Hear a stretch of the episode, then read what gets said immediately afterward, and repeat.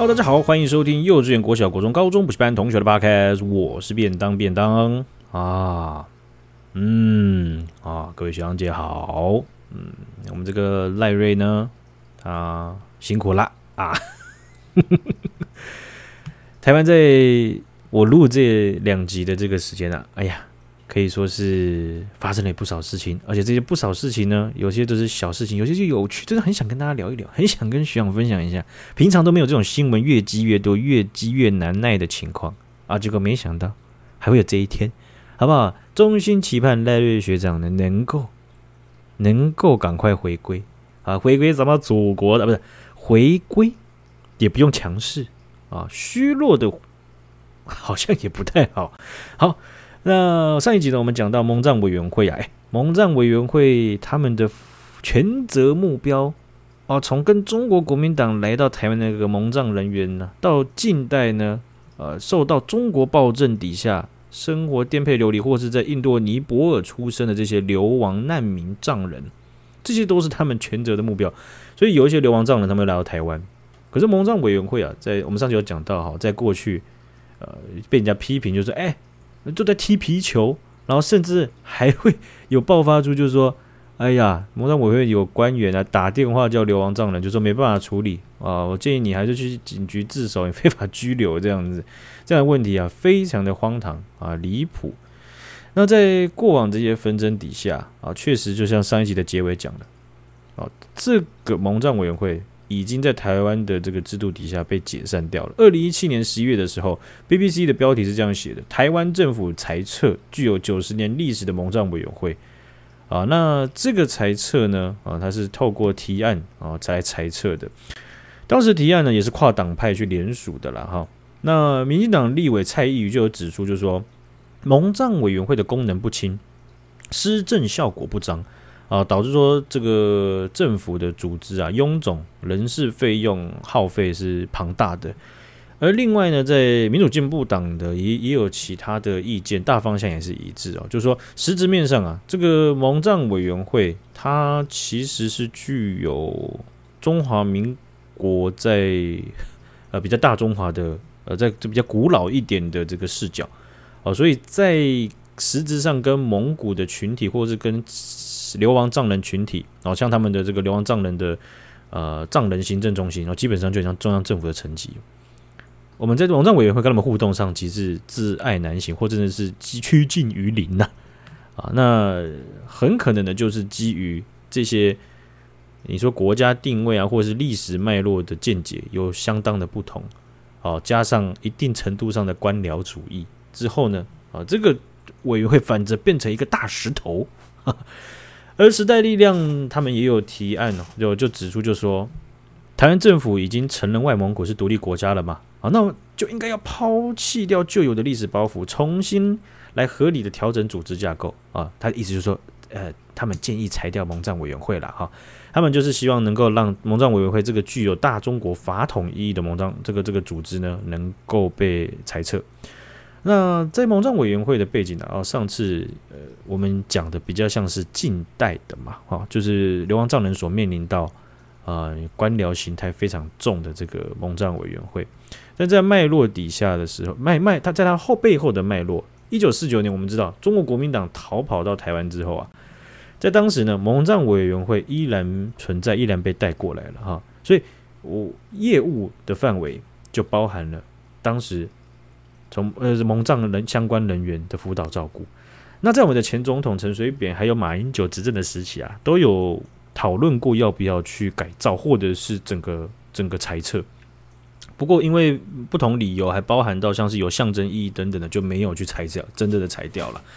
而在当时呢，呃，这个西藏台湾人权连线呢，呃，就希就就很支持说蔡英文总统还有这个这个政府系统能够裁撤掉蒙藏委员会。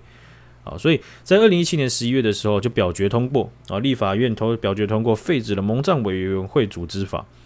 这个设立于一九二八年的蒙藏委员会正式的走入历史。好，那一个组织解散之后，蒙藏委员会它这个原本的业务的内容啦、还有它的人员啊，该何去何从呢？啊，就是依法呢就把它分别转移到了文化部、陆委会还有外交部。哦，三个单位。这个件事情听起来呢，OK，解散了。可是这样子的呃业务和人员的调度啊啊，其实感觉就是会有些新问题，而确实也也面临到了啊。那西藏的这个主要议题啊，那我在讨论或者是在诠释底下啊，好像被归属到了陆委会，它也下面有一个单位叫做港澳蒙藏处，而有部分的人员和业务呢，也被归到了文化部的。蒙藏文化中心底下，还有我们之前有讲到的，哦，之前的这个法规是不是就是经蒙藏委员会认定，如果这个这个当事人呐，哦，是应该要被许可能够拘留的话，移民署就要与其拘留，就让他能够真的拘留这样子。所以认定是蒙藏委员会在认定，但要让对当事人能够获得拘留权啊，移民署必须照办。啊，移民署他也分到了这个业务。原本呢，在原有的法律底下，它比较像是一个，哎，那你们就，哎，怎么是这口音呢？你们就讨论一下吧，是不是？你们给我结果，那没事，你说啥就咋咋就怎么办，是吧？对不对？OK 的，没问题。结果移民署现在自己要来决定这件事情了。啊，现实中的出入境事务啊。回归了移民署，所谓的回归就是他其实原本没有很熟悉怎么去界定，或者是他必须要综合评估、通盘评估，就是说，呃，西藏流亡人员他们遇在台湾遇到的困境或怎么样的，他必须通盘考量。也就是说，他的专业判断和综合的资讯的会诊，又要有新的人或者是新的制度来去搜罗啊。但是如果是必要的，那就是必要，哈，对吧？所以啊，这样子的呃业务和人员的调度啊，啊，在当时啊，应该也是有有相当的问题的。二零二零年的时候呢，有一位在台湾学习中文的这个多玛啊卓玛啊这一位呃应该是藏人的，应该是学诶怎么讲？应该是学生啊，有还单人的时候又脑雾了，你看还讲不出来。那他刊登了一篇，投诉了一篇这个这个文章啊，到《Taipei Times》啊，那他里面就是这样写，他说啊，台湾和西藏之间呢，一直有很友好的关系啊，因为台湾有盛兴盛这个藏传佛教的传统，而且对民主价值的支持。诶，我额外补充一下啊，在流亡藏人的社群当中，他们其实对于台湾的政治也是相当程度的关心的哦，他们不止了解了世界的局势，对台湾的大选。我地方九合一选举，其实他们也是相当关心的啊。那他们这个是群体当中 主要支持或是不希望发生什么事情啊？我想 跟我们的学长姐的看法应该 英雄所见略同嘛哈。那这个多多玛呢，他就点出来就是藏传佛教和民主价值啊这两个因素，就成功的让台湾社会呢。把这个蒙藏委员会，还有这种中国民族主义底下的五族共和那种大众化思想，让让它转变成，让它蜕变成一个更好的呃一个关系，而就台湾跟呃这个西藏啊藏人之间呢有更好的一个互相连接的一个基础。他有提到就说啊，一九九零年代开始呢，在台湾就有许多的西藏组织开始成立了啊，甚至到后来近期。立法院也成立了台湾西藏国会连线，然后就是专门在声援呃这个西藏议题，然后西藏这个流亡藏人的各种问题上面，然后就去 support 他们。但他有点出说，台湾的中央政府的系统面对到西藏难民啊，是模模棱两可的态度啊，尤其是武汉肺炎疫情出现之后啊，这这样子的情况啊啊，也也实在是有继续出现啊。一方面呢，他有讲到就是说。台湾政府它也是有持续的一直在改善，就是说怎么样去协助西藏难民，哦，又建立了一些措施，啊，那但是呢，总体的移民或是难民难民法相关的东西啊，其实在规定上面也也有很高度的去限制到藏人难民来台就学，或是以其他目的，就好比说宗教啊，或者是各种理由能够拿到签证。那其中有一块刚刚讲到，就是来台就学。除了西藏的僧人之外，能最希望来到台湾的，就是在印度的藏人难民学生。就是他在印度，他是没有印度公民的身份的，他只有居留权。可是他想要到台湾来读书，但是他没有办法合理的取得签证，没有任何的正常程序，这些人只能透过立法委员的协助，然后来办理签证。而且立法委员不是说，哎，那我关说一下，不是不是，就是就是用特殊的方式，没有，立法委员还必须签切结书，就是每一个藏人学生你要到台湾来读书，流亡藏人学生，你需要个案的被处理起来，啊，所以这种东西啊，呃。就是没办法保障到各方，尤其是当事人，对吧？哦，这不是正常流程，所以啊，他们流亡藏人是没有办法拿到印度护照的，因为印印度公民他们可以透过印度代表处直接办理签证，然后直接直接就学啊，他们有一定的这个寻藤摸瓜的程序可以去寻藤，然后摸瓜，对不对？啊，那但是呢，呃，流亡藏人的这个这个情景啊，就很很麻烦。而且当时呢，你立法委员就算有人帮你担保，而且签切结、签保证书，你拿的签证每一次就六个月而已。六个月一到之前，你还必须要花机票回到印度，然后重签，然后再到台湾。他们这样子弄一次啊，大概机票啊八万、十二万的，大概都是在那个数字啊，还包含了签证申请费用啊，你中间住宿的各种开销啊。而且这六个月的签证啊，你可能还。按照你的这个学期制来算的话，你可能有些课还必须强制要翘掉，因为你的签证根本没办法让你留到那个时候。所以这种六个月的签证，这种个案的这种保证呢，其实让要读要在台湾读书的流亡藏人呢，是非常的难以去去去调整，去去真的满足那样子的情景。好，所以武汉肺炎的疫情呢开始燃烧了之后啊，他们的面临的问题和权益。又更加的脆弱，很多情景呢、可能他们后来就不来了啊！我相信这也是有相当多，因为在嗯，即便是我们的一些友邦啊，他们过去可能多少也有遇到这样的事情，就是我们在啊，你说在签证上面，或者是呃各种移民政策或出入境管理上面呢、有一些未完善的地方啊，对他们来讲，他们没办法做任何事情啊，他们也也不太可能真的是。登高一呼，就说：“台湾人听我讲，你们这个烂透啦！” 我相信一定会有些人跳着说：“啊，你是谁？关你屁事！” 就有有点像这样嘛，就吵起来了嘛，对不对？所以啊，对于外国人来说，这件事情是很尴尬的。好，这件事情是很尴尬的。那但他的文章里面有讲到，幸好啊，这个台湾政府人性化的政策考虑之下呢，后来藏人学生的停留签证呢、就可以每个月个案延长。哦，就可以变成是说，你不用真的六个月一到，你就一定要离开，然后回到印度，然后去重新弄。但他也提到，就是说，他目前在政政府在法律底下呢，对于藏人难民的模糊态度啊，其实还是可以再改善。好，因为呃，难民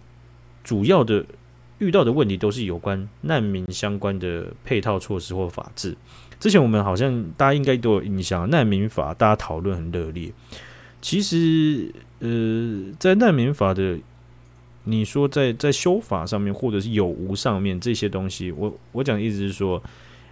有一些细节，它它它不是全有或全无啦，有些细节其实是可以可以改善或推进的，哦，并没有就是说，哎呀，这个东西一下去，台湾就垮垮掉，或是台湾就一定固若金汤。好，不太会有这样零或一的东西。我们从其他的议题里面的法律，我们就可以看到，我们在呃立法机关里面，它会有一块就是要修法。哦，所以它不是一直立一直立或一直废一直废，它还需要修。哦，修就是要改善。所以啊，很多的法律啊，我们必须要理解到一个很大的前提，就是要不要都是一个一个很在有些法律上面它是一个选项，没有问题。哦，就是它都就就就看台这个台湾社会的情景。再就是说。这这有些法律，它被立下去之后，它不是一触即成的。你要预算到，你要做好一个心态，就是你必须滚动的去检视它。而且你就算哦，你现在现在此时此刻你修出这个百分之百完美、perfect、excellent、excellent 的 U R S S R 的这种法律修出来，你可能过了半年，甚至过了好拉长一点十年，你的社会变动、你的国际形势不同的时候，这个法律有可能就不太适用，它就变成了 R，或者是。啊，废卡 啊，这种程度的，所以我们都一直要滚动，其实要抱有这种心态啊。所以呃，这样子的这个情景呢，我们作为台湾社会的公民来说的话，我觉得，嗯、呃，这样子其实可以让我们的讨论能够更顺畅、更丝滑了哈。好，所以这个多玛呢，哦，卓玛他在啊台北 Times 上面的这个投书啊，你就可以看得出，作为一个在台湾读书的流亡藏人学生，他面临到的问题，他也点出来台湾社会跟西藏人能够越来越好的关键属性，他也点出了我们做了努力，而且他也点出了现在还有问题，对吧？好，所以这样的投资是我觉得是非常有价值的。好。在美国的部分啊，有关西藏的也有东西分享啊。就在这个最近几天呢啊，在外交外交家啊，这个非在外交领域上哈，算是非常有名的一个一个可以算媒体吧 啊，很多人都会去投诉上去哈。他们抛出了一篇贴一一一一篇文章。啊，这个标题叫做《美国的西藏政策迷失了方向》啊，那这样子的这个文章啊，它其实是由两个这个呃众议院的议员去抛出来的，他们他们是具名的哦。那他们的文章脉络啊，我就截了几段哦，让大家能够了解，就是说为什么会有一篇来自众议院的议员他们去投诉说，哎，我们美国的西藏政策。方向搞错了，而且现在是迷失的状态。他们开头啊就讲了，中国驻美国的大使秦刚最近在《华盛顿邮报》上面就抛就就就是投投投诉了一一一个文章。他说啊，一千啊，他说一八一千八百年来，台湾一直是中国领土不可分割的一部分啊，这个。我这个写一千八，我刚好念错，是一一一八零零年代以来了，啊抱歉。秦刚的这个叙述啊，啊，他这两位众议员看了看出了问题。他们说，秦刚的问题不只是他叙述的内容有问题，而且是他叙述内容是跟历史上是对不起来的。这样子的过程，他还遵循了中国官员的修正主义模式。修正主义就是，哎，我边说边胡说。叫边修，啊，我好像跟你在说真的真的，他每一次讲这种东西都非常自信。台湾一直是中国神圣不可分割的领土之一，这样子之类的。啊，那这个时候啊，我以前在在在当学生的时候啊，哎，身边有些人就会跳出来义正言辞说：“不是啊，啊，历史都是赢家撰写的啊，你不知道吗？”哎，小兄弟，不好意思，我知道。但没人叫你要跟着湖州历史的赢家一起同流合污啊！我们作为正常脑袋的公民，我们当然要杜绝，不管你是什么赢家，不管你是民主世界、自由世界，还是还是你是独裁世界的赢家，你篡改历史，你不按照史实，你在那边编故事，那都是该被讨厌的吧？对不对？所以，嗯。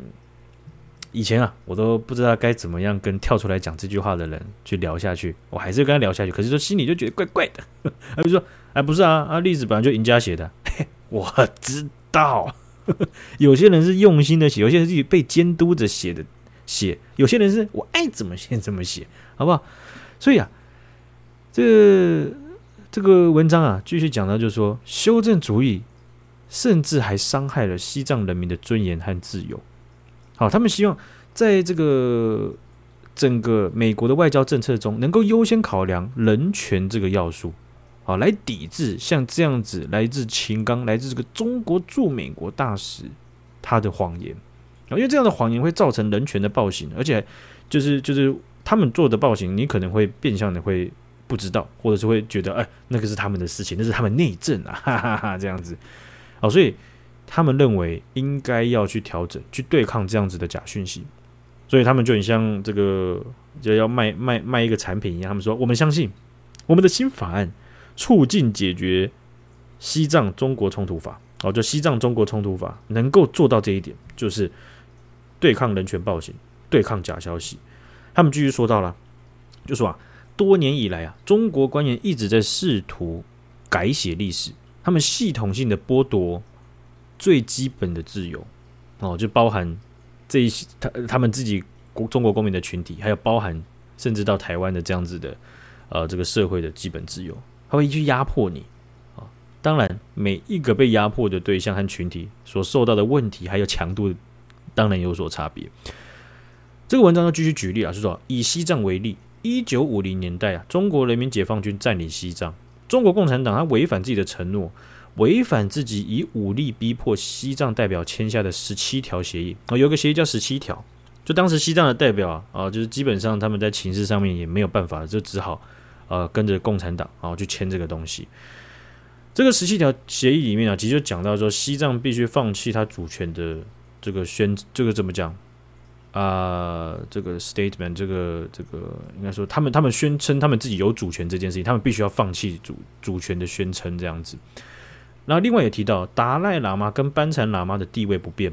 而且西藏这个这个整个制度啊不变。好，十七条十七条协议就是在讲这个。然后中国共产党签名，好，西藏的代表签名，OK，我们就来遵守协议吧。哐，直接违反自己的承诺。中国解放军就占领了西藏了。啊，这件事情为什么听起来好像有点哪里听过啊？是不是？是不是？还有没有香港的那个五十年不变，马照跑，舞照跳嘞？嗨，就是，没错，好不好？所以，香港他们在面临这样子的他当时的问题的时候，当时的惨况的时候，有些人就已经讨论到西这个这个是半世纪以前。西藏的代表就就遭西藏群体就遭遇到的情况，共产党他们是不会信守承诺的，They are not going to keep their words。他们讲出来的字，他们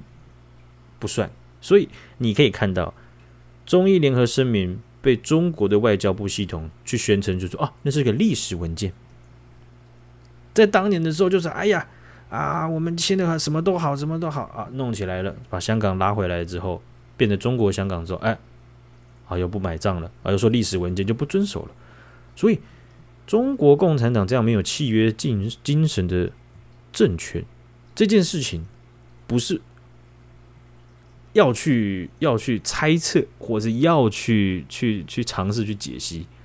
而是他就已经示范了两次典型非常巨大的给你看了，所以。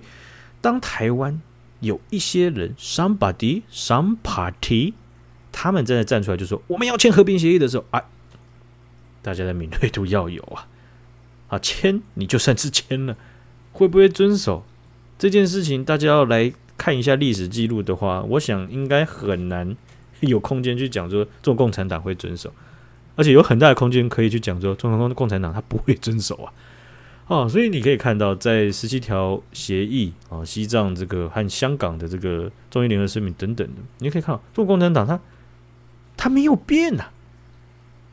是大家不理解他，大家没有在理正确理解他，他很做自己呀、啊，好不好？几十年来、啊，这个文章讲到说，中国不断剥削、剥夺西藏人信奉的宗教啊，信、信奉宗教的权利，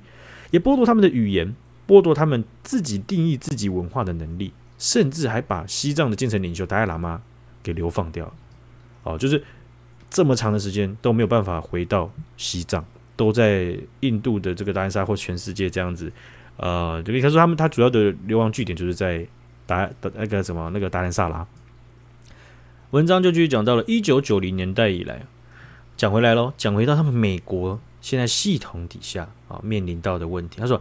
一九九零年代以来，美国两党都一直在呼吁说：“哎，中国当局，你应该要跟达赖喇嘛进行对话。”所以他们当时啊，会希望就说：“哎，中国的共产党，他们真的有高高层能够愿意展开对话。他们为了吸引中共的官员参与对话，所以啊，美国官员开始就宣称，就是哎，美国呢，其实认为西藏是中华人民共和国的一部分。”哎。这样子的宣称，这样子的 support，这样子的背书，中国高层真的愿意开始对话，但是对对对对对，到二零一零年就停止了。啊，中共选择的是走回老路，就是打压、压迫、殖民政策，而不是讨论和谈判。而这两名美国众议院的议员，他们就点出：哎，中共改变了。中共没有要再跟你继续对话下去了，没有要跟任何人对话下去了。但是美国依然还在让步，依然还在那边。哎，我们认为西藏是中华人民共和国的一部分。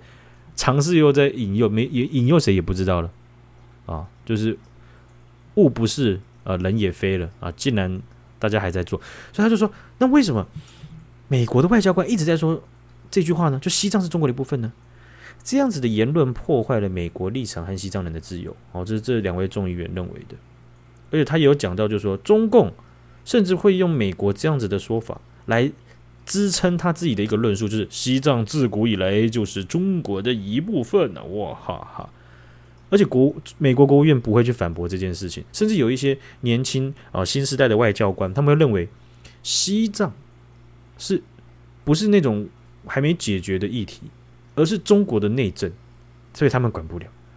这样子的认知啊，在这两个议员的的的的的这个文章里面，他们认为这是错的。有一些外交官会认为，哎呀，那个也不关我们的事了吧？这样子，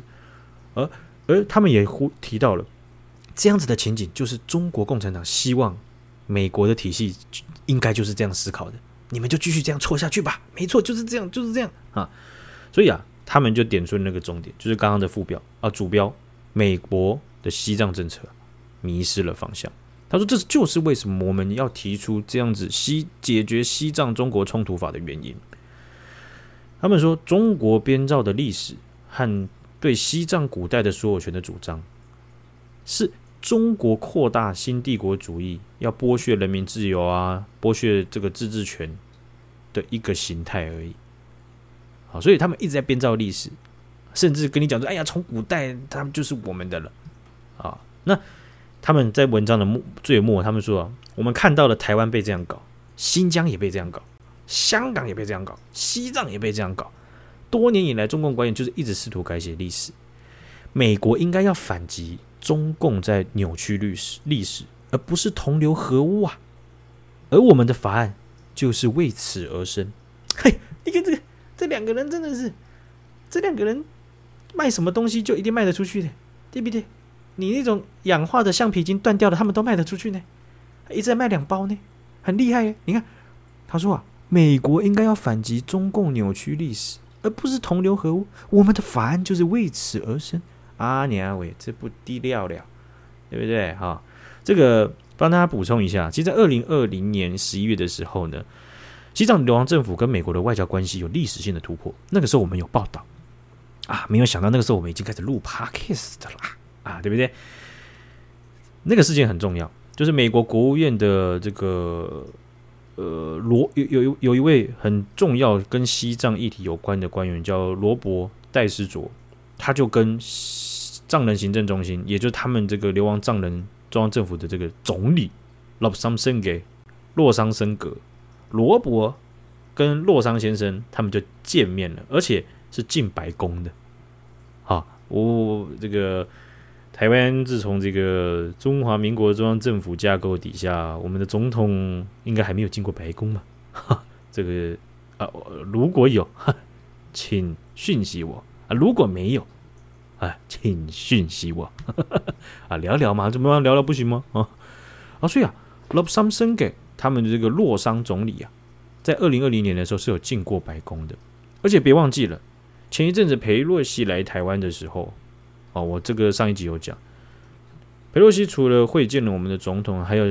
一些重要的这个政治人物之外，他也会见了西藏流亡政府的驻台代表，就是他们的大使。啊。这个格桑坚参，